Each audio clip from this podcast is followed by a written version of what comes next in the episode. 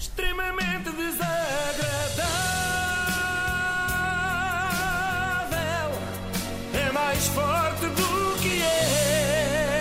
Ontem tivemos aqui um episódio de Atirei o carro ao gato Uhum. e hoje continuaremos a falar de carros, mas de Madonna, que aparentemente ainda não atropelou ninguém, que se saiba, mas se atropelasse, nós só tínhamos mais é que agradecer o privilégio da rainha da pop nos estar a passar por cima. Que honra! Eu ofereço-me desde já. Antes de entrarmos no assunto Madonna, eu trago aqui um direito de resposta de Sofia Aparício. Não que ela o tenha reclamado, mas eu acho de bom tom. Sofia deixou no Facebook esta mensagem. Para os haters profissionais cheios de ódio nos seus corações, aqui fica o vídeo completo e não uma parte descontextualizada. E de facto eu fui ver o vídeo completo, porque não sou hater, mas, mas sou profissional, eh, e é completamente diferente, reparem. Bom, uma vez que tenho partilhado convosco as coisas todas boas que me têm acontecido e que tenho feito, acho que também tenho que partilhar uma coisa má que me aconteceu. Ah, Sempre o vento. atropelei um gato. Seca. Seca. Seca. Saca. Eu ouvi o barulho do carro bater no gato, eu vinha devagar, mas foi lá em cima, lá em cima na montanha, no meio do nada, no meio do campo. Depois de uma curva, o raio do gato apareceu. Eu bati-lhe, eu ouvi. Bom, Pronto, isto muda tudo, de facto, não é? Não tem nada a ver com o vídeo que analisámos aqui ontem, é completamente diferente. E o final do vídeo é também muito revelador. a verdade é que essa porcaria estragou-me a boa disposição. Esta ilha é magnífica. Mas já não me apetece ir à descoberta de nada. Há um cheirinho a hortelã aqui. E esta é a última frase do vídeo. Um cheirinho a hortelã aqui. Ela nitidamente distrai-se, distrai-se da sua dor e da sua Eu não angústia. sabia que cheirar a hortelã podia dar alucinações, agora já sei. Se calhar nem houve gato nenhum. Passemos então a Madonna e a Medina. Já repararam que são dois nomes perigosamente parecidos? É verdade. É só trocar ali umas, umas vogais. Cá para mim, Medina sempre sonhou ser uma estrela pop.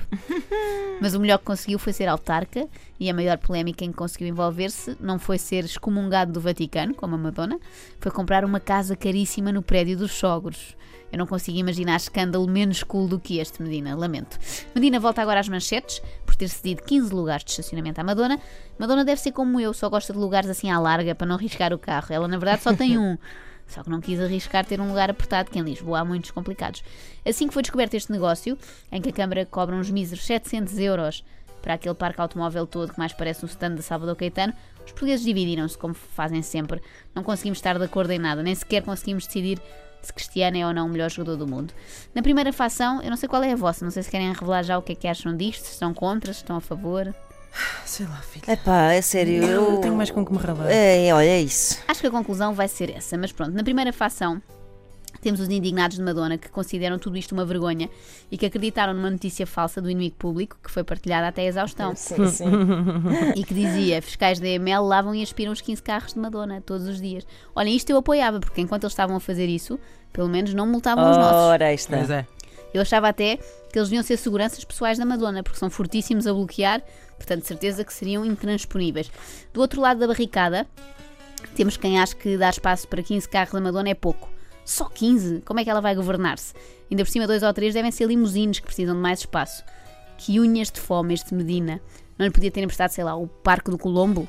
Só o primeiro piso, pronto.